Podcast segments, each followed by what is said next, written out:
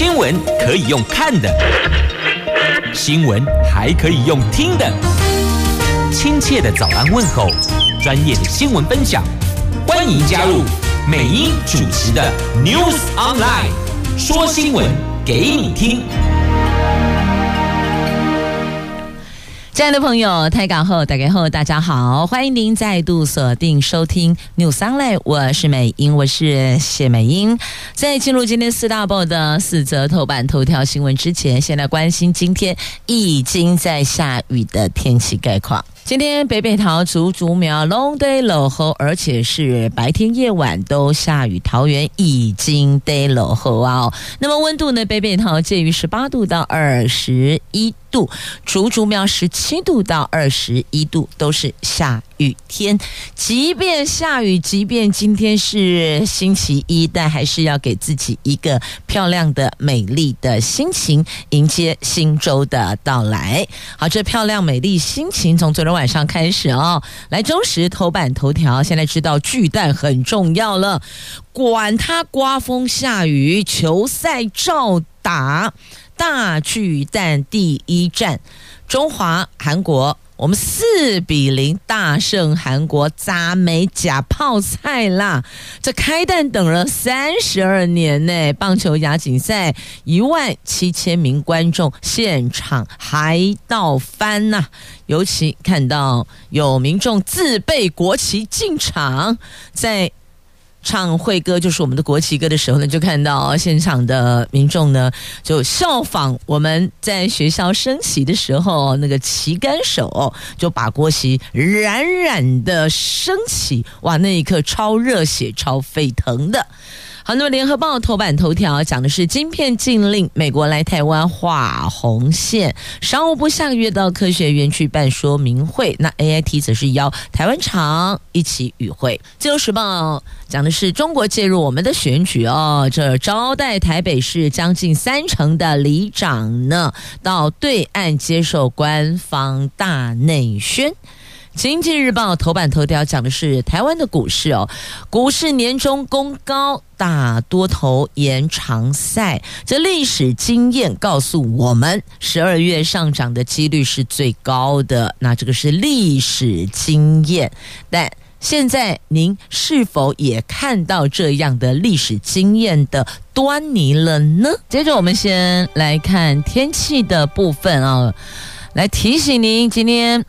中央气象署发布大雨特报，吉隆北海岸会有局部大雨发生几率哦。如果如果您今天有要往北走的行程哦，稍微注意一下。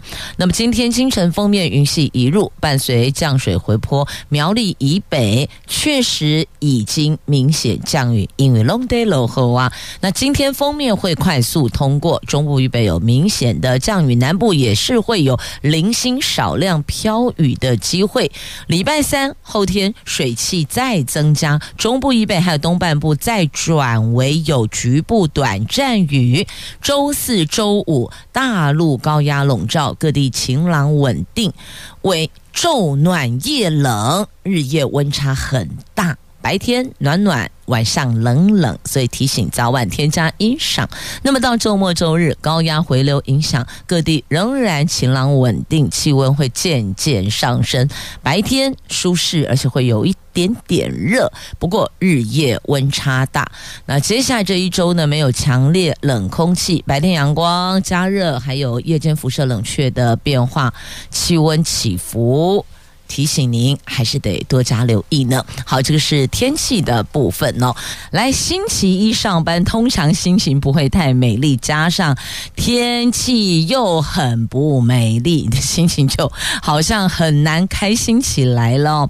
好，给你一个美丽好心情的开场，就是今天中时头版头条。那么在今天联合头版头上方也有图文哦，看到这个是大巨蛋，这颗蛋等了三十二年呐、开蛋等三十二年，但是等待值得，因为呢，启用后首发第一场正式比赛哦，第三十届的亚洲棒球锦标赛，这因为疫情哦延两年的这第三十届的亚锦赛首发第一场正式比赛丢底加，而且是中华对上韩国现场一万七千名球迷热情中为中华队加油哦！那现场看到的是我们的会旗，没看到国旗，所以呢，看到了有民众球迷自己带国旗进场，在。两队分别要高唱各自的国歌的时候呢，我们这儿扬起的是国旗歌，我们会歌就是我们的国旗歌哦。然后你会发现现场人都在唱，大声唱国旗歌，哎，然后那股热情沸腾，国旗冉冉升起。那民众自行手动升旗，了解吗？就你跟我一人抓一边，一人抓一脚，然后随着节奏缓缓的把国旗升起、高举起来。那一刻超感动，就有一种感觉哦，给那里哎呀，丢啦，今天一定会赢，果然好兆头哦。但是在我们整场比赛正式。投手们就位前，谢接谢经验，成为第一位公旦表演艺人。吉列郎没有带 dancer，一个人骑着他的鞋子，布布哦，嘣嘣嘣嘣嘣，姐姐 sister 的布布进场为中华队加油。那当然是为这个引颈期盼，等了盼了三十二年的开旦来。加油！那最后呢？告诉你超精彩的九局下不用打了啦，因为到九局上，因为韩国先打，那九局上啊，我们就就就四分啦。我们在第三局就拿三分，第四局进账一分，总计四分。所以九局上，韩国都完全没进任何的没进账哦，那就是零，因此最后就九局下边吧，四比零，中华队南韩四比零，我们赢了。那当然有好多好多位的这个中华好手。为国争光哦，在球场上看到了徐若曦，看到了孙艺磊，他们两个联手压制哦，还有我们很棒的那个林成飞呀，他一上来，有人就说：“哦，来喽。”哎，果然呢，他很厉害啊！三次安，三四三哦，他三次上场，三次安打，每一次都有一次安打，超厉害的，都快成了中华队的吉祥物了。那也要谢谢总教练郭李建夫，来谢谢我们台湾队长。那么一样，有人说应该。叫做那么不一样，好，不管一样还是不一样，总之昨天就是赢球了。那么陈孝云也打回历史性第一分，太美了，太赞了！林成飞超出大巨蛋第一支安打，所以这都是会在历史留名的哦。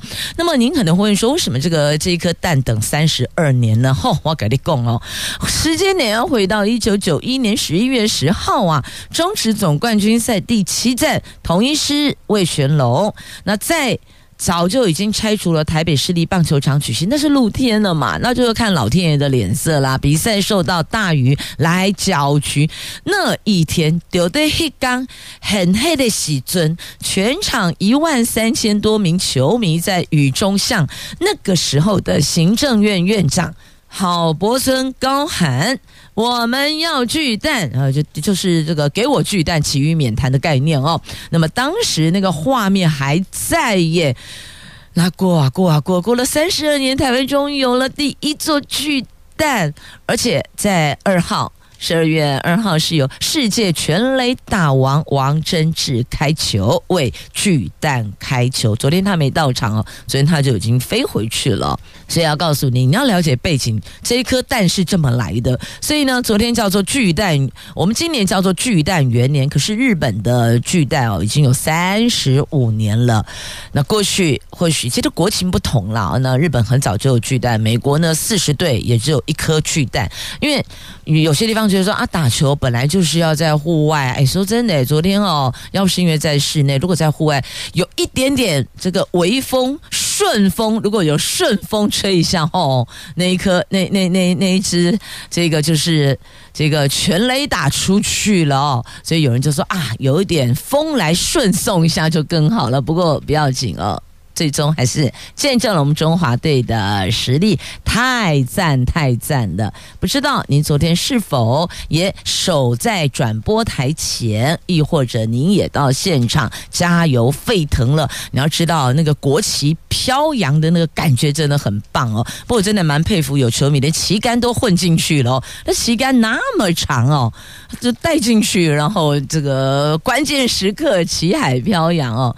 真的很鼓舞，很热情，很热血。好，这是昨天在大巨蛋我们看到的大巨蛋第一战，中华韩国，我们中华队就赢球了，太开心了，旗开得胜啊！昨天姐姐可是单枪匹马攻蛋呐、开场由右外野搭乘红色球鞋造型车进场，一进场就大喊“大巨蛋，我来了”！还有最棒的是中华队冠军！哇，一喊中华队冠军，全场沸腾啊！感觉那个冠军的气势已经冲到一半了。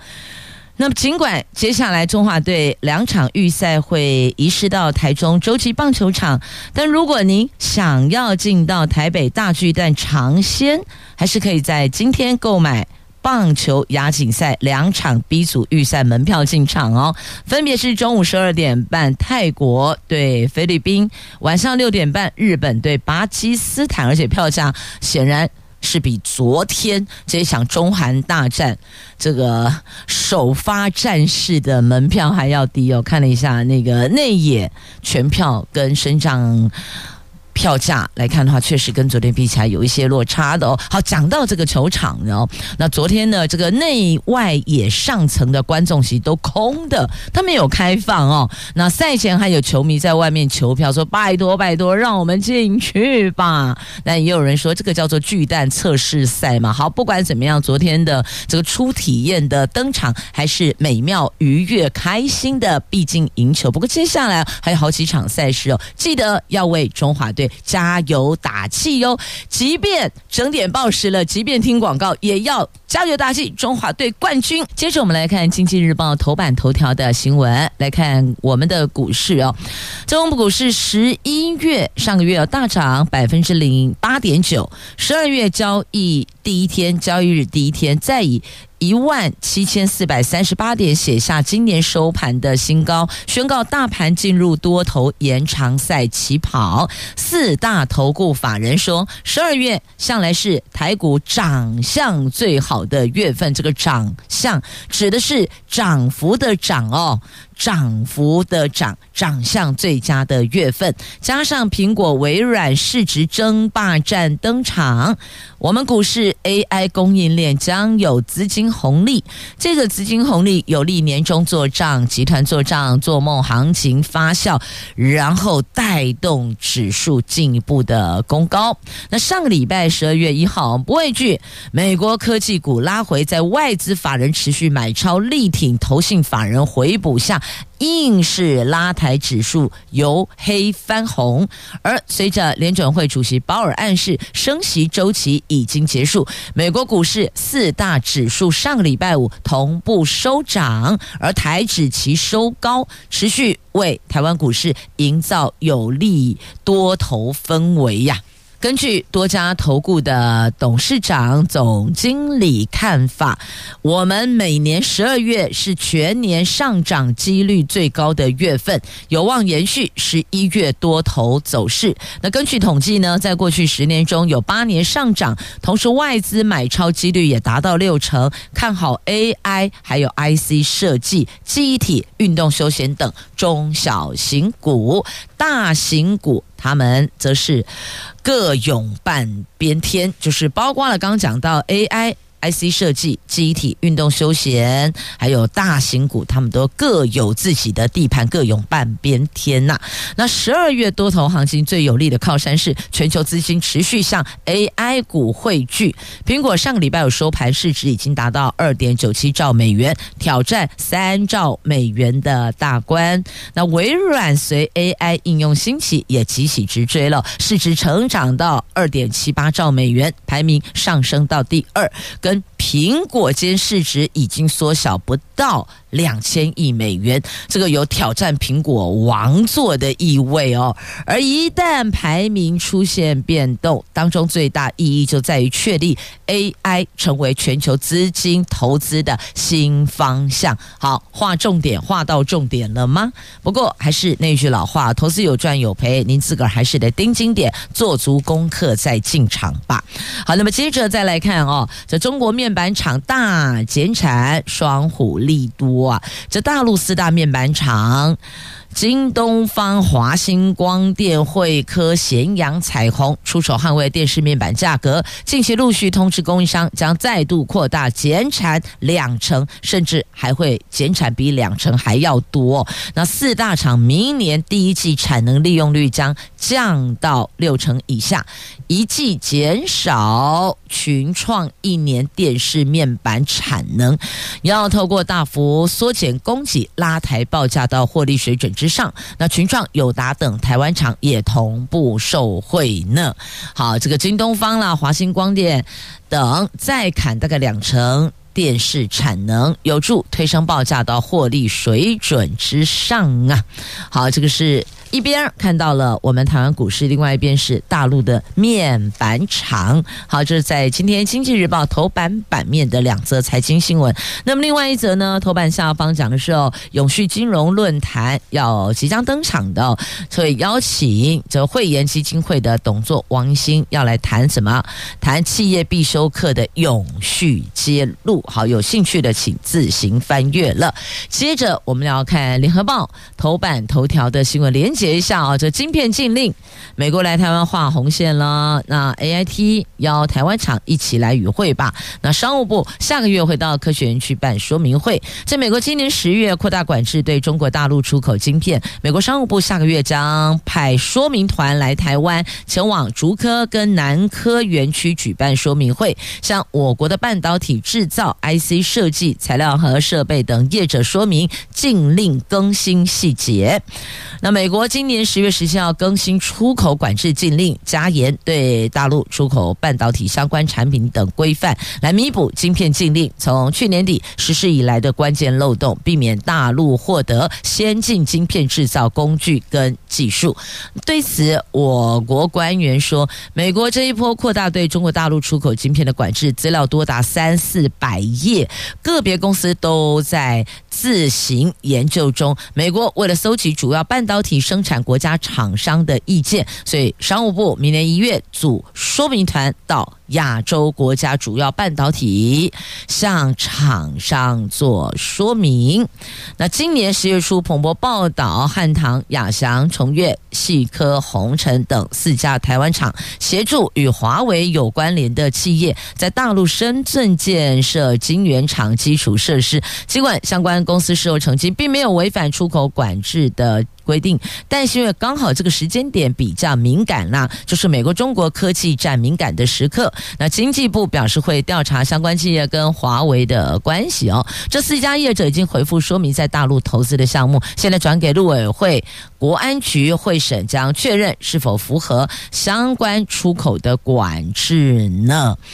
那对于明年美国的商务部要组说明团来访，经济部说会协助美方联络使用美国技术的台湾业者，所以呢，还是其实有一些这个主要设定的对象，就是你有使用美国技术的台湾厂哦，那么都会邀您一起来与会。那据了解呢，出席美方说明会的我方业者是由美国在台协会邀请，经济部协助业者反映意见。那官员说呢，美国晶片禁令目前还在预告期。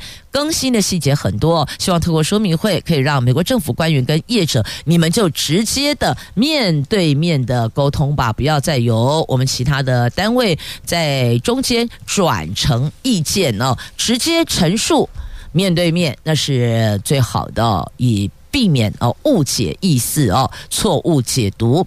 那么严控晶片销往大陆，雷蒙多点名回答。他们说国安比赚钱重要，诶，那出口管制必须要有多边做法，而中国不是朋友，你要搞清楚，它是最大威胁。我们在晶片战上来看哦，我们跟中国是敌对的。不是朋友，更不是盟友，他们是对美国最大的威胁。好，这是美国商务部长雷蒙多在雷根国防论坛上特别特别点名了回答，要回答不要为赚钱去支持中国。好，这是在今天联合头版。版面，我们头版头条的算头版头新闻了，因为头版头新闻上方呢，那是图文，然后是大巨大巨蛋的首战的图文，主要讲述的是这一则。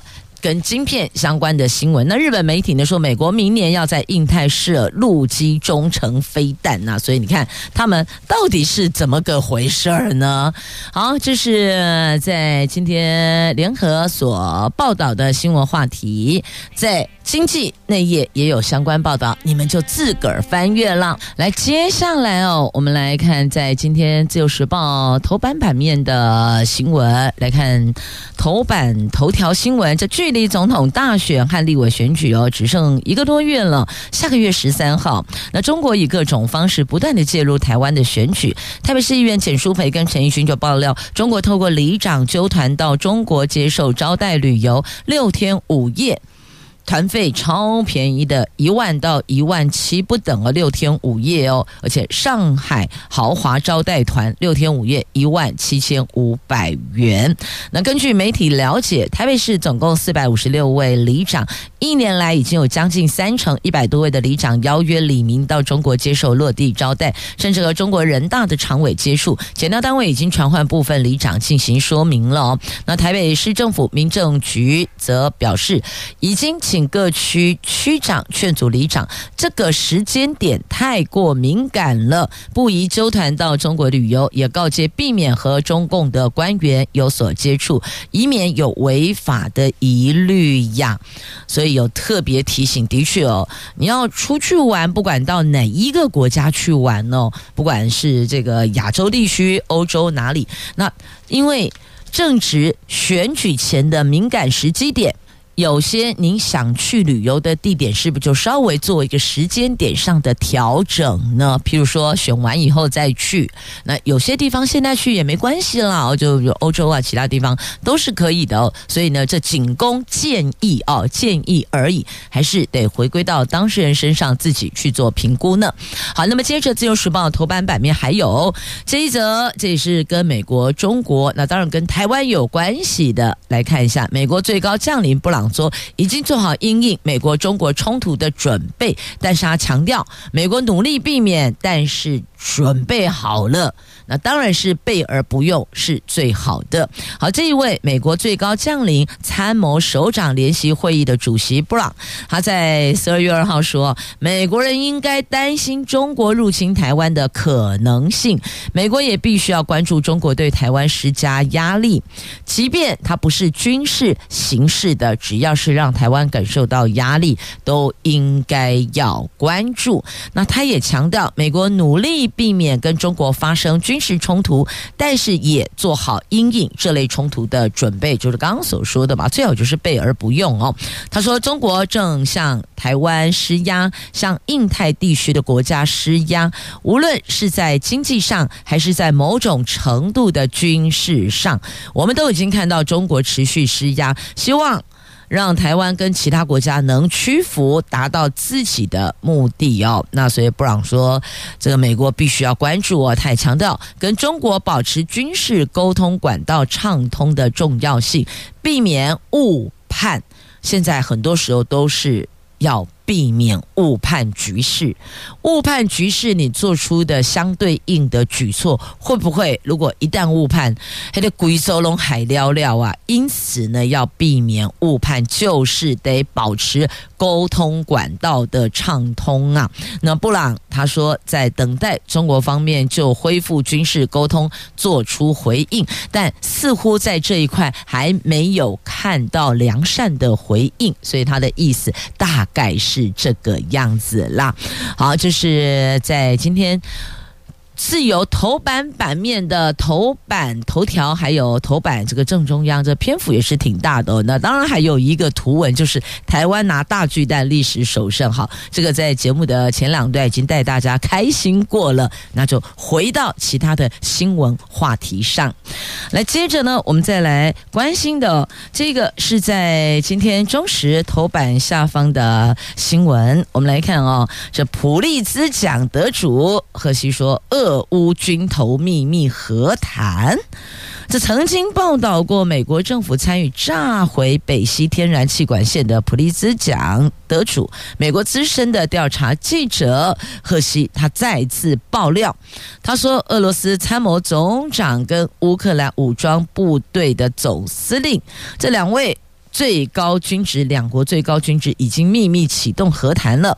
那贺西是今年二月就曾经爆料，美国情报部门和美军人员主导和策划炸毁北溪天然气管线，事后证明确实是有所本，他不是空穴来风，是有所本的。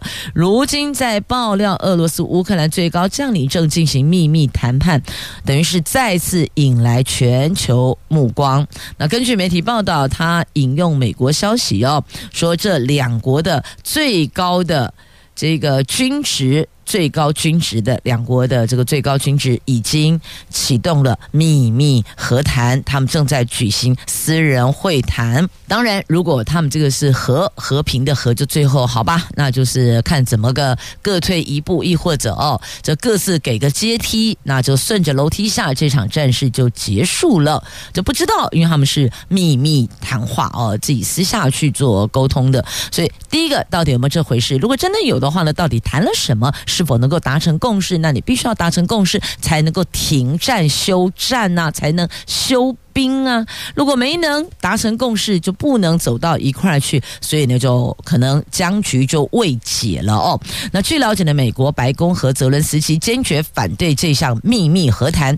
根据一位知情的美国官员告诉贺西，和谈完全绕过了泽伦斯基。不过，泽伦斯基面临的大问题是国家经济如何管理一个没有国民生产总值的国家呢？因此，对泽伦斯基来说，这项协议最大的好处可能是乌克兰最终被允许加入北约，所以看来看去还是有利多那一环的哦。那根据早前一项民调显示哦，这乌克兰百分之八十的受访者支持这个扎卢兹尼胜过泽伦斯基十个百分点呢，让泽伦斯基对他的政治生涯充满危机感。再加上扎卢兹尼十一月接受《经济学人》访问的时候呢，透露俄罗斯乌克兰战事陷入僵局，因此引起泽伦斯基的不满。那好，所以这个两个人不对盘不满呢，是其来有自的。那么另外呢，对于和谈，泽伦斯基和扎卢兹尼有不同意见啊。泽伦斯基认为乌克兰应该要战斗到底，那扎卢兹尼则非常强硬的告诉总统，是否跟俄罗斯和谈是由乌克兰军方来决定，而不是你政府端来决定的。不论总统是否同意，谈判都将继续呀。好，就是继续走谈判就是了。那白宫之所以坚决反对这份协议，是因为拜登希望乌克兰至少可以抵抗到二零二四美国大选之后。至于俄罗斯的反应，那贺西的文章中并没有提到哦。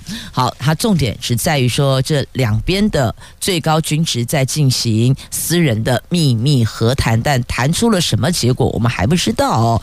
但已经有人先曝光，不觉得先曝光就有点为。未来要把所有和谈的内容跟达成的共识，把它给公诸于世嘛，所以先丢了一个哦，有这回事，后续再把料倒出来，不觉得这样比较能够接受？如果突然砰告诉你，哎，恭候谁呀？很多人都措手不及了吗？很难调试跟接受啊。接着我们来看联合报头版下方的新闻，这个是哦，这个美国、中国、美国特使共同商议甲烷减排呀。这两国跟阿拉伯联合大公国二号在杜拜举行的甲烷和非二氧化碳温室气体峰会。那中国大陆气候变迁事务特使谢振华和美国总统气候问题特使柯瑞两个人就落实中国美国阳光之乡声明、甲烷减排、国际合作等重要议题进行探讨。那柯瑞说呢，中国跟美国这两个世界上最大的温室气体排放国将在这次气候峰会共同努力。如果中国和美国不积极推进减排，那么就无法赢得这一场战斗。我们是第二大排放国，他们是第一的。柯瑞说说中国第一了，哦，美国第二。因此，我们决定共同努力，让气候峰会成功。而不是失败告终哦。那两国排放的温室气体占所有温室气体四成，需要加紧努力才能够快速完成工作呀。那会见谢振华的时候呢，柯瑞提到甲烷排放问题，他说这个是逃逸气体，它就在那里造成损害。那柯瑞说，美国已经采取重大步骤遏制甲烷排放了哦，即便他们有采取重大步骤，但必须。放眼望去，全球你看这第一名跟第二名哦，你们就是最大排放国一二名哦。你们如果说三，就不会有人是一二了，大概这个概念。好，那么他们现在共商甲烷减排。那科瑞宣布呢，土库曼已签署一项现有承诺，将遏制甲烷排放。土库曼每单位石油跟天然气的甲烷泄漏量比高于其他任何的国家。那能源部门是。人为甲烷排放的第二大来源，农业占甲烷排放量四分之一，排名第一，其中大部分都来自牲畜。好，所以要找出来到底是从哪儿来的，那找到源头才能够。找到有效减排的方式，就是可行性的有效的减排方式啊。那台湾迈向非核家园，德国总理则是避谈核电，强调再生能源的重要性啊。那德国废核另外组了气候俱乐部好，这个相关话题哦，翻开联合 A Two 版面内页也有连结报道。那么接下来我们再来看哦，这个拉回跟大选相关的话题，国籍争议底加码乌哇了哈。你看，这本来有报民众党的国籍争议，现在呢蓝营也质疑萧美琴没有参选资格。那对此呢，赖清德竞选总办呃竞选总部这竞选办公室竞选总部澄清没有回复问题。那萧美琴从没有放弃中华民国国籍，学者说华侨护照仍是国民。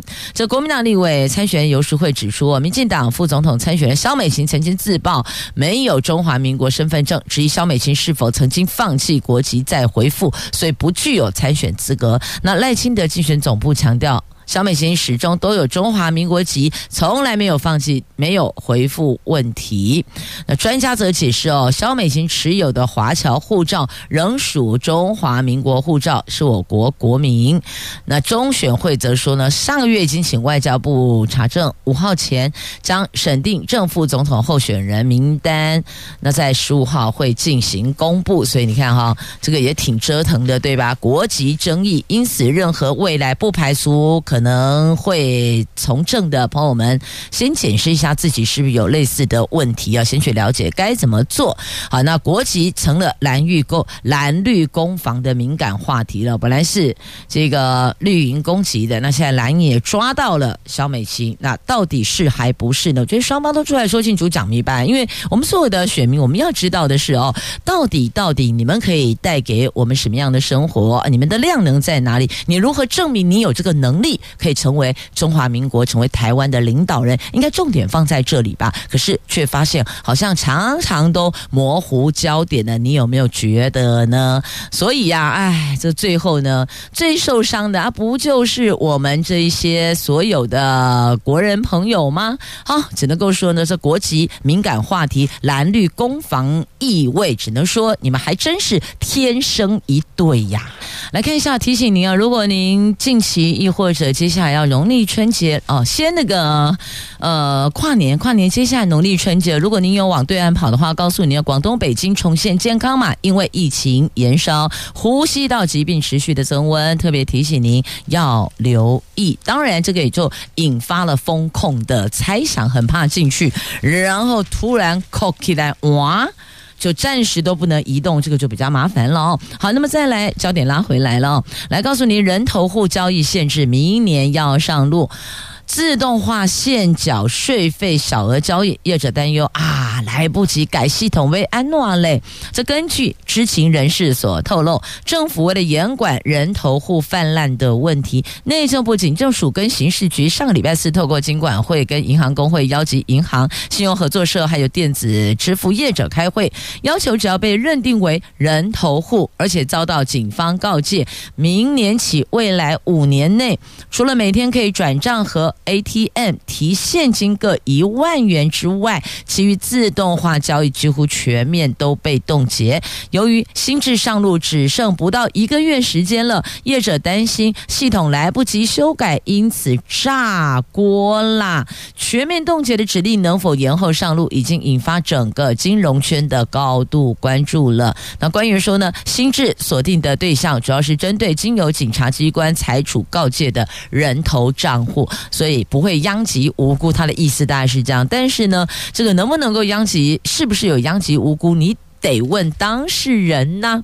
那再来限制转账五年内很难再当人头，所以呢，那诈骗集团也不会找你啦，因为每天只能够一万块，他转到牛年马月啊，是吧？好，接着再来看一下这个健保基金补贴医院被骂。你这是哦开恶例呀！行政院宣布以健保基金补贴医院，引发了健保会付费者代表跟医院互杠，两方是隔空驳火。付费者代表指出，政府做法将导致健保在二零二五年就要调整保费，而且费率恐怕一口气调涨到最高天花板六。哈，这个会造成民众更沉重的负担。那健保署则强调，二零二四年不会涨保费，所以他说啦，二零二四就明年嘛，现在已经二零二三的十二月四号，转眼就是二零二四年一月了，所以他只能跟你说呢，保证二零二四不会涨保费，但是二零二五呢，二零二六呢，所以学者就往后推论。那请问你现在没有做调整，那是不是届时是一口气？调满、调好、调到饱呢？所以这有民间不同的声音哦。好，那付费者代表抨击哦，救命钱被当私房钱提领，认为这样是不对的。您说呢？好，那么再来哦，我们来关心的哦，就是投资诈欺，有六成潜在被害人根本不报案，为什么不报案？有人说就是不能说的秘密，因为呢。可能是自己啊有起心动念，起了贪心，动了贪念，那或者是私房钱，亦或者网络搞暧昧，这都是不能说的秘密。另外有两成坚信可以赚大钱，怕不认为被骗，所以穷去快点，利比亚诺嘞，你钱给他都不见，但他还认为说他会赚大钱哦。这今年到十月为止，假投资诈欺财损高达四十亿，这个数字创新高。那刑事局推出假投投资汇款拦阻计划，分析警示账户，清查曾经汇款但还没报案的潜在被害人，要求远警查找。如果确实已经遭到诈欺，就必须要立刻报案。但是呢，执行后发现。只有四成潜在被害人愿意报案，有四成知道诈骗但不报案，有两成更是坚决不认为他遭到诈骗，他拒绝警方协助哦，他相信他会赚大钱。好，这个就是你如果都相信会赚大钱，你不认为这是诈骗，请问？要从何协助你呢？要怎么去帮助你呢？所以这个就要回归到啊，就外人无法介入，那家人呢？家人是否可以进行劝说、分析、劝说？这或许这个时间点就家人得使上力了，因为拒绝警方协助，那。那那那怎么办嘞？我又不能够强制说我一定要如何啊，所以只好转过来向家人求助了哦。因此呢，亲爱的朋友，当你每天辛辛苦苦在外面奔波忙碌赚薪水，那您知不知道，可能您亲爱的家人、您在乎的家人、您正在照养的家人被骗了呢？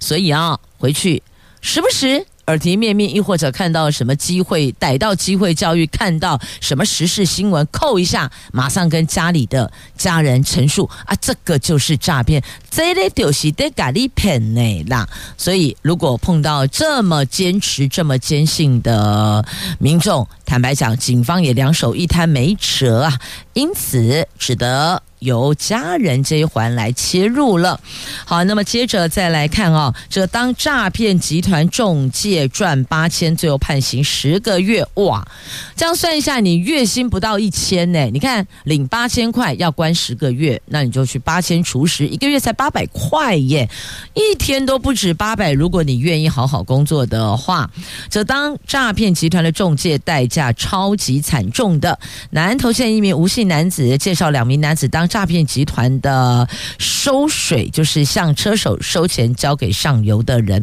他赚八千块中介费，原本还言明收到诈款要抽成，但还没来得及抽成，因为被害人报警，他和收水的另外两名男子也都被南投地方法院判刑十个月和两年六个月。那最近的民事庭法官也判决吴姓男子和顾姓男男子要连带赔偿被害人三百五十三万，你看赔的亏的大不大？你不过拿八千，你要进去吃免钱饭十个月，还要共同赔偿被害人三百五十三万呢？怎么算？这条东北猴啊，这条行李东北走干唔西嘞？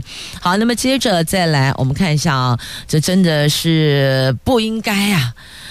寿山动物园游客亲眼目睹一只正在嬉戏的小猕猴失足掉落在这个非洲母狮非应该叫非洲狮区啊，非洲狮区就一掉下来就被非洲母狮猎捕成了盘中飧，游客全程都目击加西朗哦，这个是猎食实境秀的概念吗？时间点在前天下午。寿山动物园，高雄啊，高雄寿山动物园，这都已经开园近半世纪的寿山动物园上演了猎食实境秀。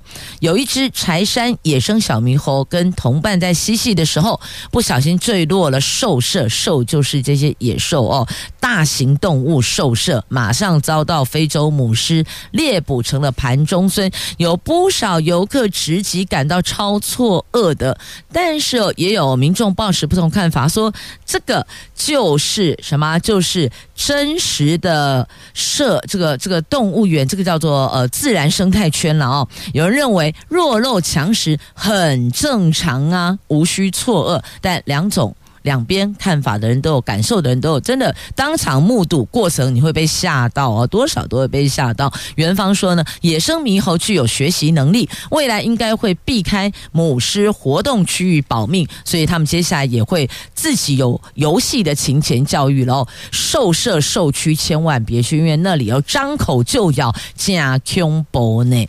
好，这是在今天中时头版下方的新闻。接着我们再把焦点拉回自由头版。版版面哦，我们有这几则图文，来一则台湾大巨蛋带您关心过了，接着告诉您，学飞无人机的年龄要下修到十四岁。好，再来，就是 U 十五桌球世锦赛，台湾男双拿金牌了。台湾新生代组合郭冠宏、许泓嘉，他们昨天在二零二三年世界青少年桌球锦标赛 U 十五男双决赛以直落三。击退日本的川上流星、渡部鸣人，为台湾队摘下这一届世青赛第一面金牌，也是世青赛从二零二一年改制之后台湾进账的第一面金牌呢。给两位掌声鼓励鼓励。来，最后再来看这个图文呢，台南市鸟水质。水质保育有成，二零二三冬季水质大调查昨天完成了，全台南市记录到两千八百八十二只，这个数字创新高，比去年的两千六百零三只多了两百七十九只，也比今年夏天普查的一百六十一千六百二十二只多出了一千两百六十只，显见富裕已经达到了成效呢。好，这个是在今天媒体所报道的哦。来大家，同时也谢谢朋友们收听今天的节目，我是美英，我是谢美英，祝福你有一块儿美好的一天。明天上午我们空中再会了，拜拜。